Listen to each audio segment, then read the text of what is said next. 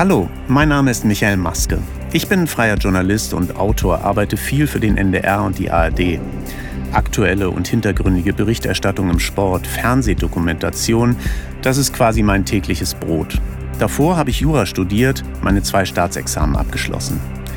Vielleicht ist das ja auch ein Grund, warum ich diesen Podcast angegangen bin. Das Thema ist sehr juristisch geprägt. Allerdings ist es eben auch extremst vielschichtig. Es geht um eine der bekanntesten Familien in Hamburg. Ihr habe ich mein erstes Restauranterlebnis zu verdanken. Zusammen mit meinen Großeltern war ich damals im Blockhaus in Winterhude, das erste Steak-Restaurant der Blockhausgruppe in Hamburg. Zuletzt gab es aber ganz andere Schlagzeilen um den Namen Block das Sorgerechtsdrama. Wem gehören die Kinder oder entführt in der Silvesternacht? Nur ein kleiner Auszug aus der umfassenden Berichterstattung. Ich sage aber auch gleich zu Anfang ganz ehrlich, wir haben uns mit diesem Fall tatsächlich eine Menge vorgenommen. Ein ganz dickes Brett sozusagen. Der Fall Block. Was ist der Fall Block? Es ist in aller Kürze jetzt schon eine Familientragödie. Ein Streit um zwei Kinder, die zurzeit bei ihrem Vater in Dänemark leben, ist sozusagen grenzenlos eskaliert. Der Fall Block beschäftigt seit Jahren die Presse. Zuletzt wurde von einer Entführung zweier Kinder in der Silvesternacht in Dänemark berichtet. Hört sich alles nach einem echten Krimi an, der, wenn ihn ein Drehbuchautor so geschrieben hätte, wahrscheinlich als völlig übertrieben abgelehnt würde. Aber der Reihe nach. Unsere erste Folge von der Fall Block soll versuchen, die Chronologie einer Familientragödie nachzuzeichnen. Und ich sage ganz bewusst versuchen. Der Fall ist eben sehr komplex, kleinteilig und unheimlich nervenaufreibend. Für das Sortieren der Geschehnisse und natürlich für noch ganz viel mehr habe ich einen sehr kompetenten Gesprächspartner. Bei mir ist Christopher Pilz, Journalist vom Spiegel. Christopher begleitet, recherchiert und beschreibt den Fall schon seit einiger Zeit. Schön, dass du da bist, Christopher. Hallo, danke dir, Michael. Ja, wo fangen wir an, Christopher? Vielleicht ähm, ganz vorne, 1968, da hat Eugen Block das erste Blockhaus, das erste Steakhouse in Hamburg eröffnet. Der Beginn einer einzigartigen Gastronomiekarriere. Mittlerweile sind es 77 Restaurants, ich muss das direkt ablesen hier, weltweit 18 Unternehmen, darunter ein Hotel in Hamburg, das Grand Elysée, 2700 Mitarbeiter. Welche Rolle spielen die Blocks in der Hamburger Gesellschaft? Ich glaube, das lässt sich jedes Jahr ganz gut am Anfang des Jahres festmachen. Da lädt nämlich das Unternehmen und die Familie Block zum Neujahresempfang. Es äh, wird genannt äh, Punsch unter dem Dach und findet in eben dem Luxushotel Grand Elysée statt. Und da kommen HSV-Größen, Senatspolitiker, vor wenigen Jahren war dort der Bürgermeister. Ähm, es ist ein Stadthappening, wo eigentlich die ganze Stadtgesellschaft ähm, angesagt, die angesagt ist, zusammenkommt.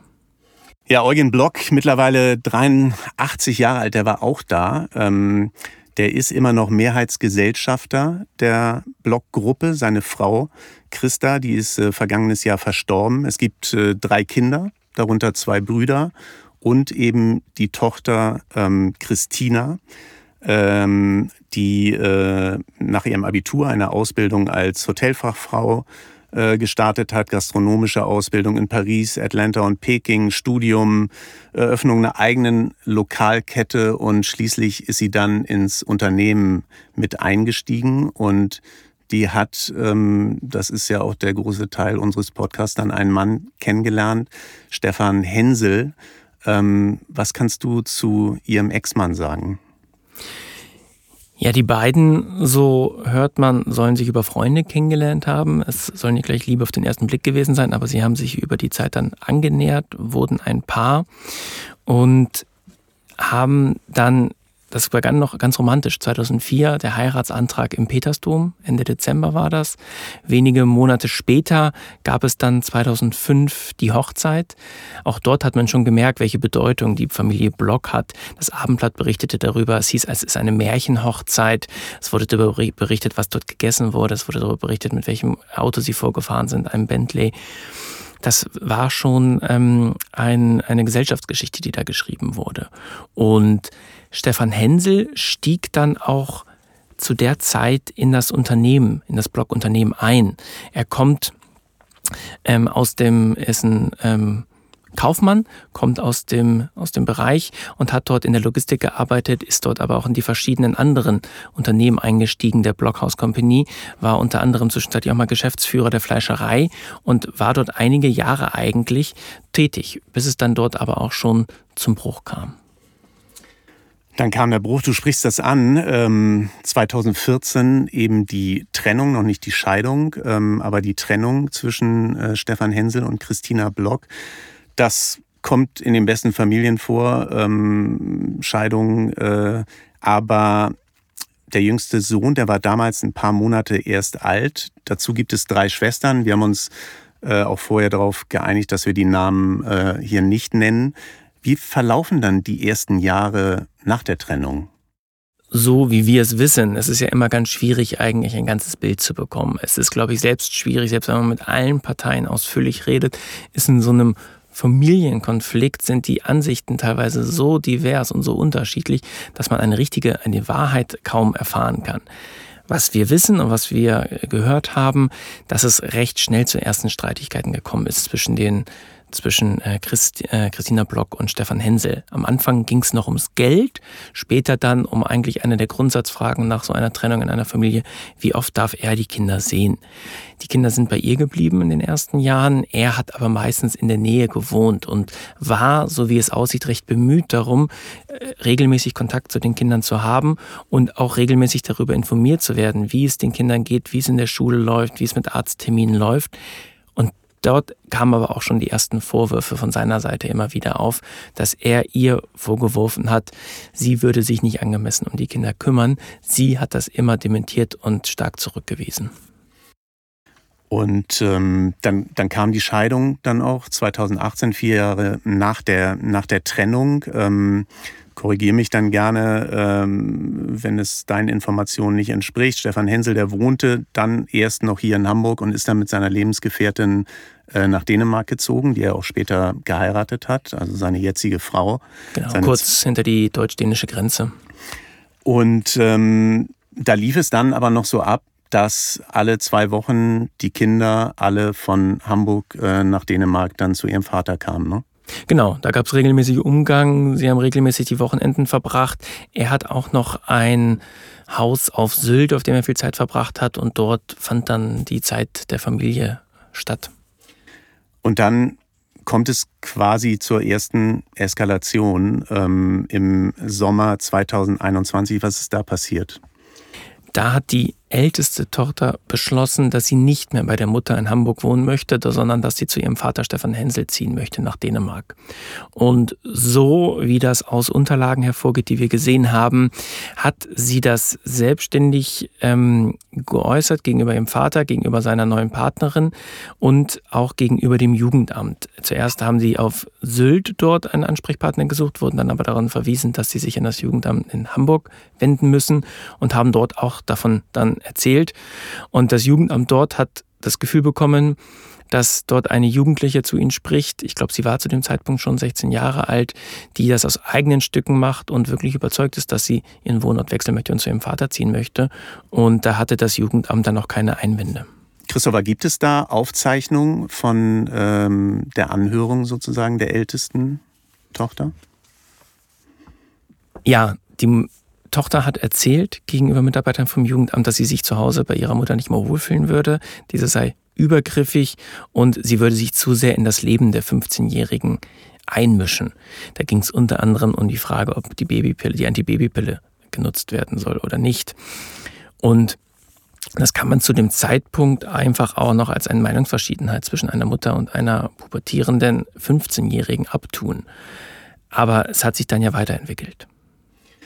Ja, und es hat sich sehr schnell weiterentwickelt, denn äh, unmittelbar danach kam es eben hm, zu diesem Vorfall, dass die beiden jüngsten Kinder dann äh, auch bei ihrem Vater geblieben sind. Kannst du das mal schildern, wie sich das äh, abgespielt hat? Das knüpft auch dann eigentlich schon an an die Entscheidung der ältesten Tochter, das äh, Mutterhaus zu verlassen, weil sie da auch schon berichtet hat, dass es ähm, immer wieder mal Schläge oder ein Klaps auf den Hinterkopf des äh, Sohnes, des, ihres Bruders geben würde und sie sich darüber beschwert hat. Und das war auch dann der Grund, der angeführt wurde, warum Stefan Hensel, so wie es aussieht, sich entschieden hat, die Kinder im Spätsommer 2021 bei sich zu behalten. Auch er hat damals dem Jugendamt gegenüber berichtet, dass die Kinder ihm das erzählt hätten, es sei dort, es hätte dort Schläge, Klapse auf den Hinterkopf gegeben und er sah das Wohl dieser Kinder dadurch gefährdet und hat sich entschieden, die Kinder bleiben jetzt lieber bei mir. So ist das seine Variante. Frau Block dementiert immer vor Gericht und auch bei Anfragen und auch in Presseberichten in den letzten Jahren, dass es zu solchen Taten gekommen ist und sie streitet ab, dass sie gewalttätig gegenüber Kindern gewesen ist. Wir müssen da vielleicht einmal festhalten, es gibt ja noch eine dritte Tochter, die ist auch heute ja immer noch ähm, bei ihrer Mutter geblieben. Ne? Genau. Ähm, dann kann man ja sagen, geht, äh, ja, geht die Verfahrensgeschichte auch richtig los, die Gerichtsverfahrensgeschichte. Es gibt äh, ein, ein erstes Amtsgerichtsurteil, äh, ähm, nachdem ähm, der Vater das Aufenthaltsbestimmungsrecht bekommen hat, richtig? Und dann hat ähm, Frau Block Beschwerde eingelegt und dann ging es weiter. Ja, und ich glaube, das ist jetzt etwas, da kann es sehr schnell verwirrend werden, weil wir haben jetzt in recht kurzer Abfolge verschiedene Urteile, die zu verschiedenen Entsch äh, Entscheidungen kommen. Und dann haben wir auch noch verschiedene Gerichte in verschiedenen Ländern, die zu verschiedenen Entscheidungen kommen. Und das erschwert natürlich weiterhin überhaupt die, die Suche nach Antworten, was ist wirklich passiert.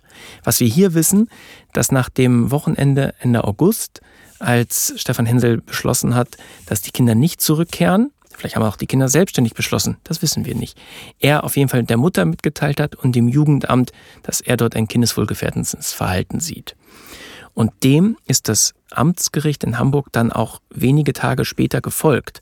Das geht aus dem Schluss hervor, der ist vom 13.09., also knapp zwei Wochen später, hat dann das Amtsgericht in Hamburg schon entschieden in einem vorläufigen Beschluss, dass Stefan Hensel das ähm, Aufenthaltsbestimmungsrecht bekommt. Das ist ein unschönes Wort, Aufenthaltsbestimmungsrecht, aber das heißt, er kann entscheiden, wo die Kinder sich aufhalten dürfen. Und wenn die Kinder bei ihm bleiben, ist das sozusagen rechtsmäßig.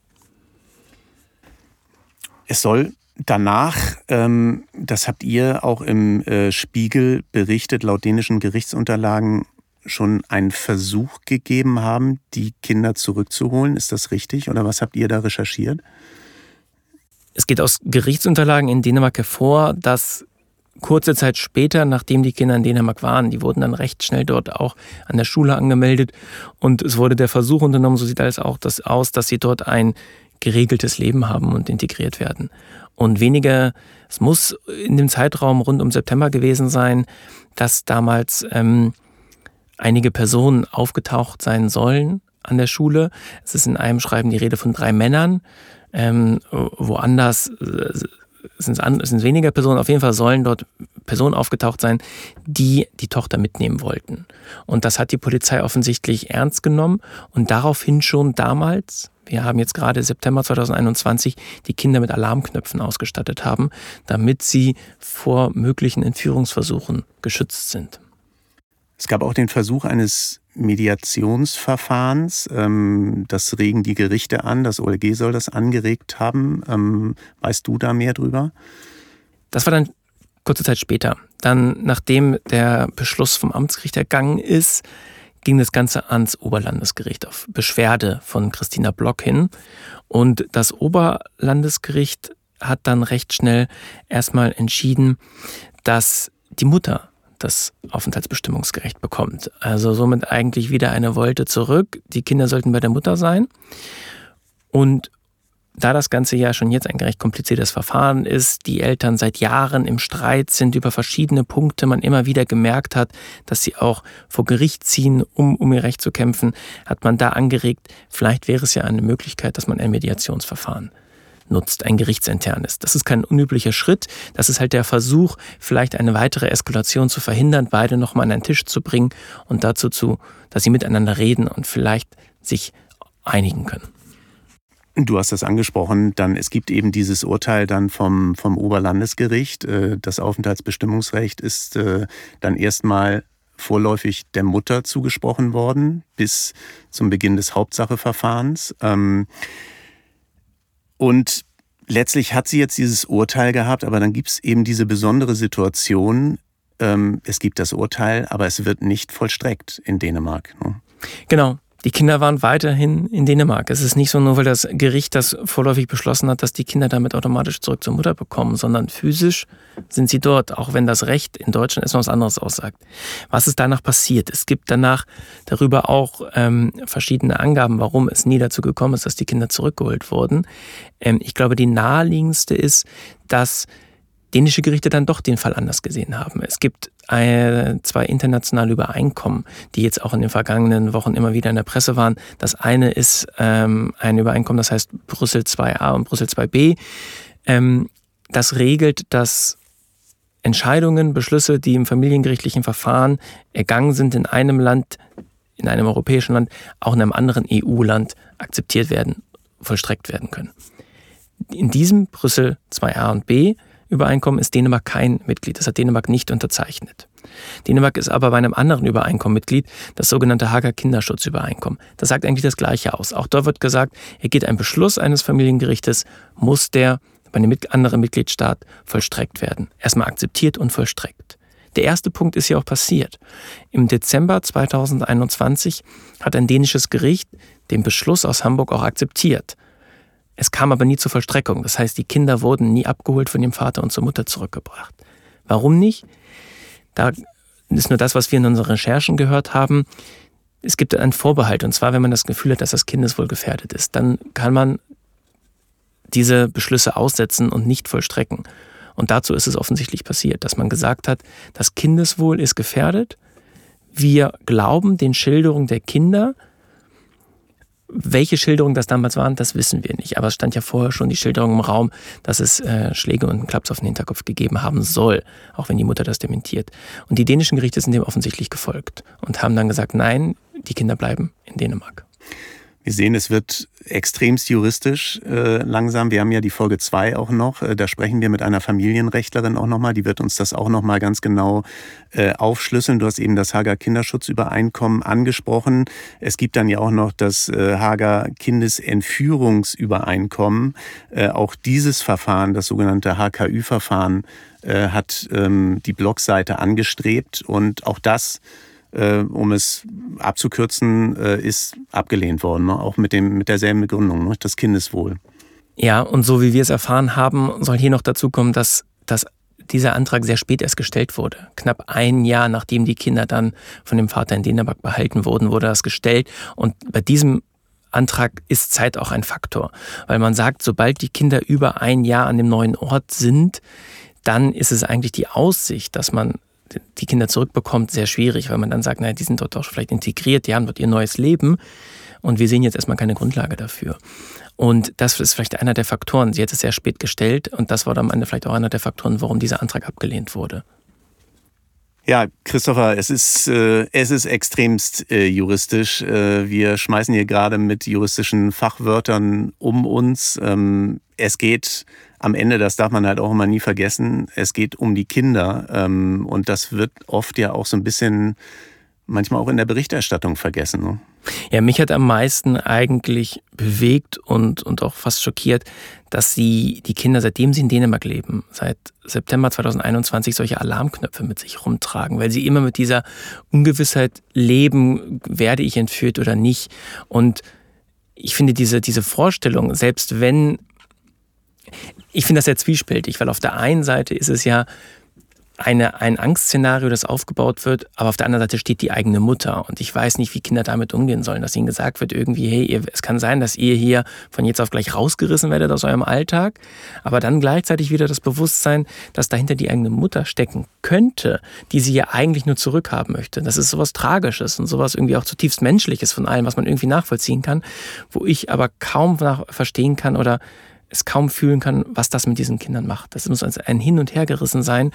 Ähm, und über die Kinder weiß man halt so recht wenig, wie sie damit umgegangen sind. Ich glaube, es ist auf der einen Seite super gut, dass sie geschützt sind und ich glaube, dass sie dort auch jetzt nicht ähm, zu sehr auftauchen. Aber auch jede Berichterstattung über ihre Eltern ist indirekt auch eine Berichterstattung über sie. Wenn wir jetzt zu den Kindern eben nochmal zurückkommen, äh, müssen wir den, den Stand sozusagen jetzt nochmal festlegen. Äh, es ist eben so, die dänischen Gerichte oder das dänische Gericht in Sonderburg hat jetzt äh, quasi ähm, sich gegen den Antrag der Blogseite ja entschieden. Die Mutter bekommt aber einen betreuten Umgang mit den Kindern. Alle 14 Tage darf sie die Kinder in Dänemark sehen. Ob es dazu zustande kommt oder nicht, wir wissen es nicht. Ne? So wie wir gehört haben, kam es nicht dazu. Das, wir wissen aber nicht, woran es lag. Es kann sein, dass es für die Mutter gar nicht ausreichend war und sie das nicht als eine Lösung gesehen hat. Es kann auch sein, dass der Vater etwas dagegen hätte. Da ist erstmal, da ist Unklarheit. Wir wissen es nicht. Es ist nur klar, dass die Kinder offensichtlich ihre Mutter über lange Zeit nicht gesehen haben. Und zu diesem Zeitpunkt der Vollständigkeit halber müssen wir dann sagen, dass Christina Block äh, den Vater ihrer Kinder dann anzeigt, strafrechtlich wegen äh, Kindesentziehung. Genau. Genau, das, das klingt immer ein bisschen paradox, dass ein Elternteil sein eigenes, kind, ein eigenes Kind entführen soll. Aber am Anfang, auch da muss man wieder, wenn man jetzt juristisch schaut, eigentlich, und das ist auch eigentlich so das traurig-tragische, dass man das wie so, ein, äh, wie so ein Pokal mit sich rumträgt. Wer hat jetzt das Aufenthaltsbestimmungsrecht? Wer darf darüber entscheiden, wo ein Kind was wie macht? Aber da muss man sagen, am Anfang hatten beide das Aufenthaltsbestimmungsrecht. Daraus kann man ihn juristisch nicht belangen. Aber es hat sich dann ja irgendwann geändert. Dann hat er es alleine bekommen, die Kinder waren bei ihm, man kann sagen, er war im Recht, aber irgendwann hat sie es bekommen. Und zu dem Zeitpunkt, ich glaube, darüber streiten jetzt auch Juristen und darüber müssen noch Gerichte entscheiden, hat er in dem Moment seine Kinder damit der Mutter entzogen, weil er sie da behalten hat. Und das ist eine Straftat, weil das ist keine, äh, keine Lappalie, das ist eine Straftat, die kann mit bis zu fünf Jahren Gefängnis bestraft werden. Das ist ein Verfahren, was noch läuft. Ähm, auch darüber werden wir im Laufe dieser Folgen noch sprechen mit einem Strafrechtler. Ähm, du hast eben diese Alarmknöpfe auch erwähnt und was das mit, mit äh, Kindern macht. Dieser Streit hat ja mittlerweile eine Ebene erreicht. Ähm, äh, zu diesem Zeitpunkt ja auch schon. Das ist ja eigentlich unvorstellbar. Ihr habt auch mit einem Konfliktforscher äh, gesprochen bei euch ähm, in den Recherchen. Ähm, was ist da passiert? Wir haben ein Modell gefunden von dem österreichischen Konfliktforscher Friedrich Glassel. Und das ist aus den 80er Jahren. Es ist somit relativ alt. Ich glaube, man kann es jetzt auch nicht nur auf familienrechtliche Verfahren, man kann es auch über Konflikte in Unternehmen, eigentlich auf alle Konflikte anwenden. Und das ist ein Stufenmodell der Eskalation. Das wird als Treppe dargestellt. Das sind neun Stufen, die aufgeteilt sind in drei Phasen. Und man kann sich das vorstellen wie eine große Treppe mit breiten, weiten Stufen, die hinabführen. Wenn man sich schon anhört, wie diese einzelnen Stufen heißen, was, worum es dort geht, da merkt man eigentlich schon, wie das, wie wunderbar das auch funktioniert in so einem Sorgerechtsstreit, diese Spirale, die eigentlich dort einen immer weiter hinabzieht. Weil am Anfang haben beide noch die Möglichkeiten, da irgendwie gesichtswahrend rauszukommen in den ersten Momenten. Später geht es aber dann so weit, dass einer eigentlich schon verloren hat, weil der andere ihn, ihn alles genommen hat, sei es die Kinder, vielleicht ihn versucht hat, schlecht zu reden vor anderen. Das heißt dann die Win-Lose-Situation. Wenn wir ganz unten angekommen sind, eigentlich am Abgrund, dann gibt es eigentlich Lose-Lose. Beide haben verloren. Sie haben sich irgendwie versucht, gegenseitig nur noch zu bekämpfen und zu bekriegen, dass man eigentlich gar nicht mehr dort vernünftig rauskommen kann. Und die letzte Stufe, und die fand ich so bezeichnend, heißt gemeinsam in den Abgrund. Und wenn man halt mit von draußen auf diesen Fall schaut, bei aller Tragik hat man das Gefühl, dass genau das passiert ist, dass dort dieser Strudel die Familie, die, das, das Ehepaar, ehemalige Ehepaar Block Hensel, die Kinder, die Großeltern, alle irgendwie mit reingerissen hat. Ja, also wir stehen an dem Punkt, äh, es sind eigentlich, es gibt äh, keine Gewinner sowieso schon lange nicht mehr. Es gibt nur Verlierer und vor allen Dingen und da sind wir bei den Kindern ja wieder, sind die Kinder natürlich die größten Verlierer, sage ich mal, in der ganzen Geschichte und Leidtragenden. Ähm, Christopher, wir springen noch mal einen Schritt zurück und das äh, ist jetzt ja noch mal eine weitere Eskalation in diesem Fall Ende 2022. Ihr beschreibt das sehr ausführlich bei euch äh, in dem Artikel. Ähm, soll es eine Aktion in Dänemark der Familie Block gegeben haben. Was ist da oder was soll da abgelaufen sein? Wir müssen ja immer ein bisschen aufpassen, uns im Konjunktiv hier zu bewegen. Wir haben ein paar Unterlagen, die wir einsehen konnten, die da ein bisschen Klarheit verschaffen. Also so wie es aussieht nach unseren Recherchen, hat Christina Block im November 2022 eine Sicherheitsfirma engagiert und zwar die BPS 360 Grad aus Gera. Da liegt uns, dem Spiegel, auch eine Rechnung vor, dieses Einsatzes und dort heißt es unter Aufgabenstellung Unterstützung bei der Rückführung zweier Kinder. Und er sollte damals über drei Tage gehen und es kostete insgesamt weit über 40.000 Euro. Und so wie wir erfahren haben, waren dann auch bis sechs Leute vor Ort, die dann vor dem Haus von Herrn Hensel gewartet haben an dem ähm, ausgemachten Novembertag. Es waren aber noch mehr Personen vor Ort, wie wir erfahren haben. Es war auch Christina Block soll vor Ort gewesen sein, ihr Bruder und ihre Mutter sollen vor Ort gewesen sein, zudem auch ein Kinderarzt. Also insgesamt an der ganzen Aktion sollen 16 Personen beteiligt gewesen sein. Es ist natürlich ein eigentlich unfassbares Szenario, dass man das Gefühl hat, dieses ganze Haus ist irgendwie umstellt und eigentlich warten die nur darauf, dass die Kinder das Haus verlassen. Weil, so gab später dann einer der Beteiligten der, bei der Polizei zu Protokoll, ähm, die Idee war, dass sobald die Kinder das Haus verlassen, sie in ein Auto gebracht werden und dort von dort sofort nach Deutschland gefahren werden sollen. Und das Ganze sollte die Mutter von Christina Block machen. Sie sollte sie in einen wartenden VW Golf bringen. In dem sollte der Onkel der Kinder sitzen. So hat er es der Polizei gesagt. Und Christina Block sollte das, so hieß es, aus der nächsten Distanz beobachten. Es kam aber nicht dazu. Stefan Hensel hat das Ganze, so geht es aus den Unterlagen hervor, beobachtet, kam aus dem Haus und ist auf die Männer, die dort gewartet haben, zugegangen und hat ihnen die Situation erklärt. Und offensichtlich haben die Männer dann die Situation nicht mehr so eindeutig gesehen, dass hier wirklich ein, eine rechtssichere Rückführung von Kindern stattfinden soll und haben beschlossen, dass sie die Aktion abbrechen. Es wurde auch die Polizei gerufen von Nachbarn und von Stefan Hensel. Und Christina Block soll und ihre anderen Familienmitglieder sollen daraufhin den Ort sofort verlassen haben, weggefahren sein, zurück nach, nach Hamburg. Die anderen Beteiligten sind aber geblieben und sechs Männer wurden festgenommen. So kam es dann auch zu diesen Aussagen gegenüber der dänischen Polizei. Die blieben aber nur, ich glaube, knapp einen Tag bei der Polizei. Dann wurden sie auch wieder freigelassen, weil man ihnen nicht klar nachweisen konnte, dass sie Kinder entführen wollte. Weil sie hatten dabei unter anderem den Beschluss aus Hamburg, aus dem klar hervorgeht, dass Christina Block das Aufenthaltsbestimmungsrecht hat.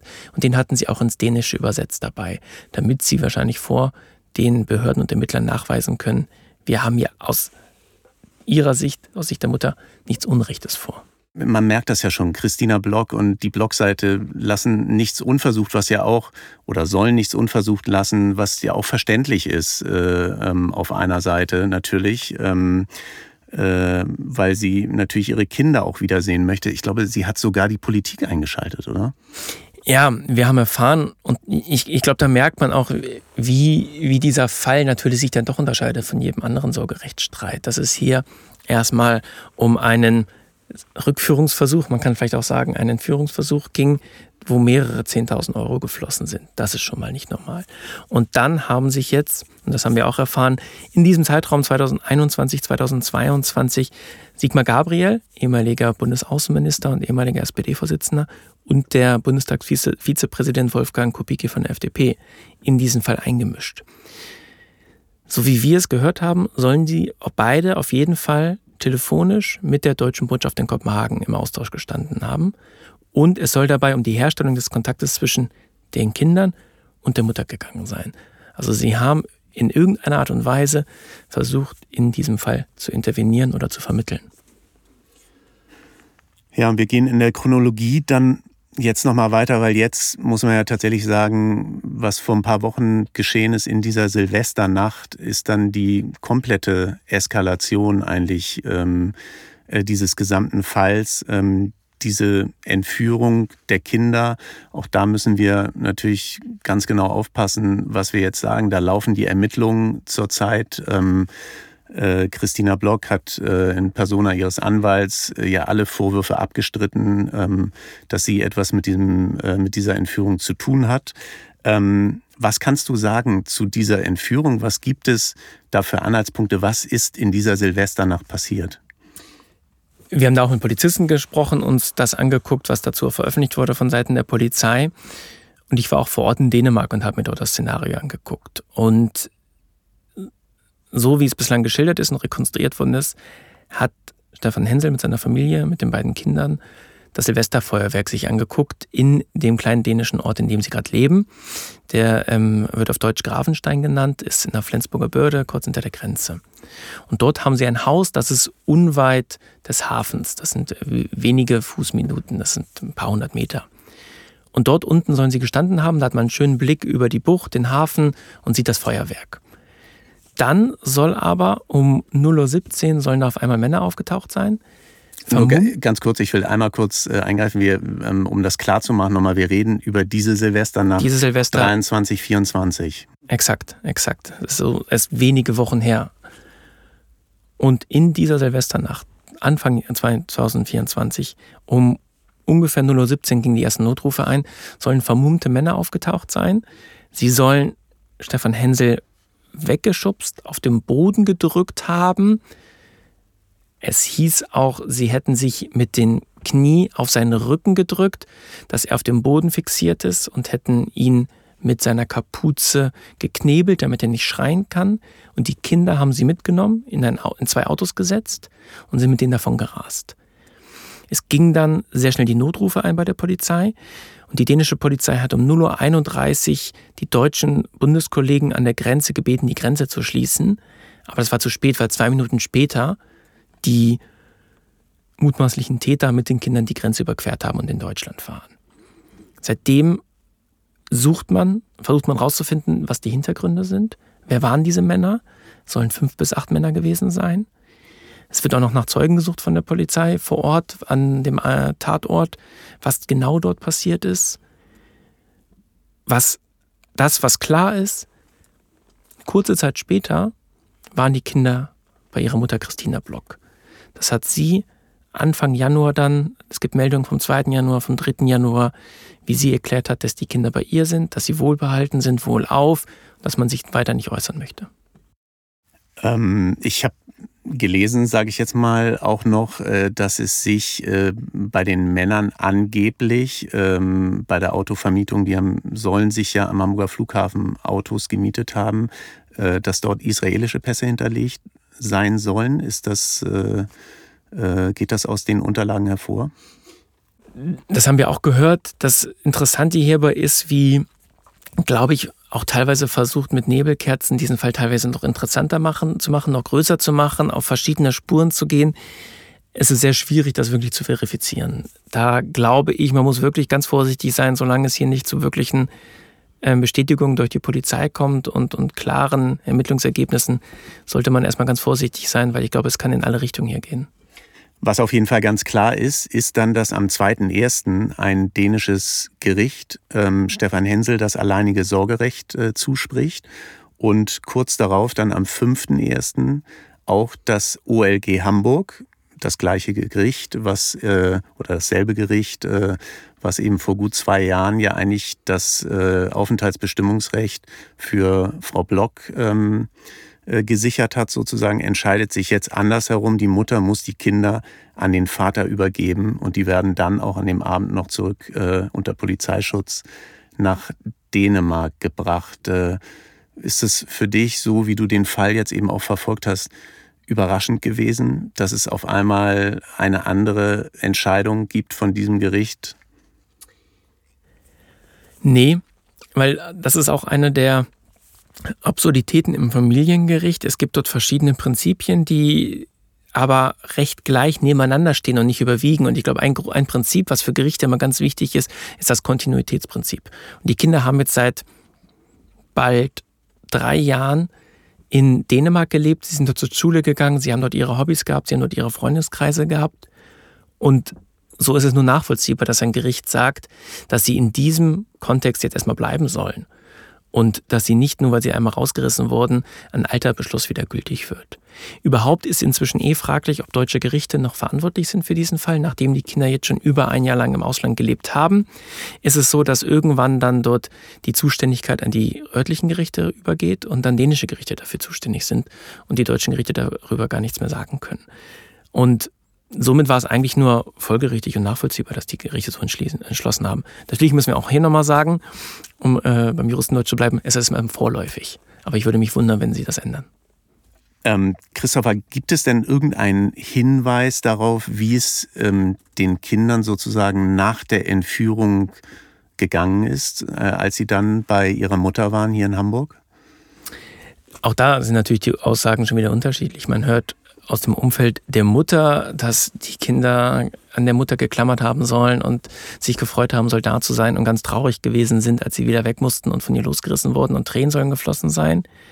Auf der anderen Seite hört, hat man dann vom Umfeld vom Vater gehört und das hat er auch in den Medien verlautbaren lassen und erklären lassen, dass die Kinder das Ganze jetzt erstmal verarbeiten müssen, dass sie froh sind, wieder zurück in Dänemark sind und dass sie nur das Ziel haben, rauszufinden, wer hinter dieser Tat steckt. Also wir haben wieder zwei völlig widersprüchliche Aussagen. Das Gericht in Hamburg hat, so wie wir es gehört haben, die Kinder nicht vernommen. Ich glaube, weil es einfach aus deren Sicht gar nicht notwendig war, weil sie gesagt haben, das war ihr Alltag vorher und in diesen Alltag sollen sie wieder zurückkehren. Da müssen wir jetzt gar nicht mit ihnen sprechen. Was aber ganz klar ist, und äh, diese Aussage haben viele, viele Menschen gehört, äh, ist eine Aussage von Christina Block. Ähm, am 9.1., da sind wir beim Anfang quasi wieder, ähm, war dieser jährliche Neujahrsempfang in dem Luxushotel im Grand Elysée. Und ganz überraschenderweise ist da auch Frau Block aufgetreten und hat sogar ein paar Worte an die Öffentlichkeit gerichtet. Du warst da. Erzähl mal, wie war die Stimmung? auf diesem Empfang und was hat sie gesagt? Ja, man hat gemerkt, dass es war keine ausgelassene Stimmung und irgendwie schwebte dieses ganze Thema, diese, dieses ganze Drama über diesem Abend drüber. Und ähm, es gab dann erst anfangs die Gerüchte, dass sie kommen würde. Und als sie dann da war, hat man halt auch gemerkt, dass dort sehr, sehr viele Menschen sind, die ihr wohlgesonnen sind, die sie getröstet haben. Es sind Tränen geflossen. Und sie ist dann, das kann man sagen, auch recht tapfer auch auf die Bühne gegangen und hat das Ganze eröffnet, hat dann aber ausgeholt zu einem Rundumschlag, man kann auch sagen seine Abrechnung, weil sie gesagt hat, sie wolle sich nicht wegducken, sich nicht verstecken, und, aber sie hat angemahnt, es brauche klare Regeln und die müssen konsequent befolgt und umgesetzt werden, und zwar in der Justiz und im Journalismus. Und dann hat sie gesagt, wo Unrecht erkannt und bereits beurteilt wurde, muss dies strikt und schnell umgesetzt werden und die Opfer müssen geschützt werden. Zitat Ende. Und ich finde, da merkt man weiterhin natürlich, dass dort eine Frau ist, die überzeugt ist, dass sie das Recht auf ihrer Seite hat und dass Justiz und auch die Medien ihr Unrecht tun. Und das war natürlich diese, die, die Grundstimmung, mit der sie auf der Bühne stand. Und die Rede war auch recht kurz, ich glaube nur knapp über drei Minuten. Und danach war es dann auch vorbei. Es gab davor noch kurz grüßende Worte von dem Hotelmanager. Und dann gab es auch keine Ansprachen mehr. Und sie ist dann noch dort geblieben und hat dann auch noch ausgeholfen beim Wein ausschenken. Aber mit mir als Journalist wollte sie an dem Abend nicht darüber reden. Und da sind wir natürlich bei dem Punkt, ähm, es ist kann man mittlerweile ja schon in Anführungszeichen sagen, ein Medienspektakel auch. Ähm, alle Medien berichten darüber, ähm, im Funk und Fernsehen, in äh, alle Zeitungen schreiben darüber, natürlich ganz extrem hier in Hamburg auch. Ähm, da stellt sich natürlich auf der einen Seite als allererstes wieder die Frage, was macht es mit den Kindern auch? Ähm, inwieweit kriegen die das mit Sicherheit auch irgendwie mit äh, alles? Ähm, das öffentliche Interesse ist einfach extremst groß, gerade nach dieser Entführung in der Silvesternacht. Ähm, wie bewertest du das? Wie schätzt du das ein? Ja, ich finde es eine Berichterstattung über einen Sorgerechtsstreit ist es immer schwierig, weil das natürlich was Hochprivates ist, was Hochintimes und wo man hier auch merkt, es ist egal, wie viel Geld man hat und wo man herkommt und welchen Status man hat. Es belastet einen irgendwie sehr gleich und irgendwie sind wir dort, da sind wir uns alle ähnlich. Und es gibt sehr, sehr gute Gründe, dass diese Verhandlungen über solche hochintimen privaten Themen ohne die Öffentlichkeit sind. Beim Familiengericht gibt es keine Zuschauer, gibt es keine Journalisten. Das soll eigentlich nur dort verhandelt werden. Aber dieses Verfahren hat ja schon längst das Familiengericht verlassen. Spätestens seitdem im November 2022 dort 16 Menschen rund um das Haus, in weiter Entfernung vielleicht auch, aber teils rund um das Haus waren und versucht haben, die Kinder rückzuführen. Da wurde es ja schon öffentlich, weil die Nachbarn dort haben das mitbekommen in Dänemark. Das wurde immer wieder öffentlich durch die Medien ausgetragen. Seit, seit Monaten erleben wir das, wie beide Seiten, aber vor allem die Seite von Frau Block, Interviews geben zu diesem Thema, es immer wieder Artikel gibt zu diesem Thema. Und dann mit, dem, mit der Tat, dem Drama in der Silvesternacht, wenn dort Männer wirklich gewalttätig vorgehen, jemanden zu Boden drücken und Kinder mitziehen und mit denen über die Grenze flüchten. Von da an ist natürlich irgendwie jede Grenze überschritten und das ist ganz klar, dass das die Menschen interessiert und auch interessieren muss. Die in Dänemark wird dieser Fall sehr, sehr ernst genommen, weil das natürlich für die dänischen Ermittler und auch für viele Dänen irgendwie natürlich ein massiver Einschnitt ist, weil dort auf natürlich auf einmal tauchen vermummte Männer auf und nehmen einfach Kinder mit und verschwinden mit denen. Da haben die natürlich, drängen die darauf, dass das ermittelt wird. Es wird inzwischen auch von rechtspopulistischen Politikern ausgenutzt, die darauf drängen, dass da ordentlich ermittelt wird. Aber so wie, wie wir es erfahren haben aus Ermittlerkreisen, nimmt die Polizei das aber wirklich ernst und versucht, diese Tat aufzuklären. Eins dürfte ziemlich klar sein, Christopher, ähm, das wird nicht der, der letzte Akt sozusagen dieses Falles gewesen sein, der letzte Akt, den wir sozusagen wissen, das war diese Razzia am, am 12.01. Angeblich bei Frau Block ähm, im Hotel soll ähm, das auch passiert sein und auch bei ihrem äh, Lebensgefährten, richtig? Korrekt. Dort soll man auch ähm, einige Kisten voll Unterlagen mitgenommen haben. Man hat Computer gesichert, man hat iPhones gesichert. Und so wie es aussieht, kann man daraus schließen, dass aus dieser Razzia dann sich die Ermittler auf äh, das Umfeld von der Familie Block fokussieren, um zu wissen, was in dieser Tatnacht passiert ist. Herzlichen Dank, lieber Christopher. Wir hören uns in der zweiten Folge nochmal wieder. Ich danke dir. In der nächsten Folge von der Fallblog wollen wir tiefer eintauchen und versuchen, uns juristisch zu nähern. Wir kümmern uns dann um das Verfahren. Es hat da ja Urteile von verschiedenen Gerichten in Deutschland und Dänemark gegeben. Was genau entschieden wurde und was nicht, was vollstreckt wurde und was nicht. Wir besprechen das alles in Folge 2 mit einer Familienrechtsexpertin. Ich hoffe, wir hören uns wieder. So viel kann ich aber jetzt schon versprechen. Es bleibt spannend. Der Fall Blog ist ein Podcast produziert von Streamwork Produktionen. Autor und Host bin ich, Michael Maske.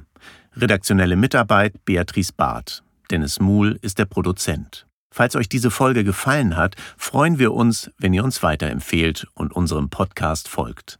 Vielen Dank fürs Zuhören.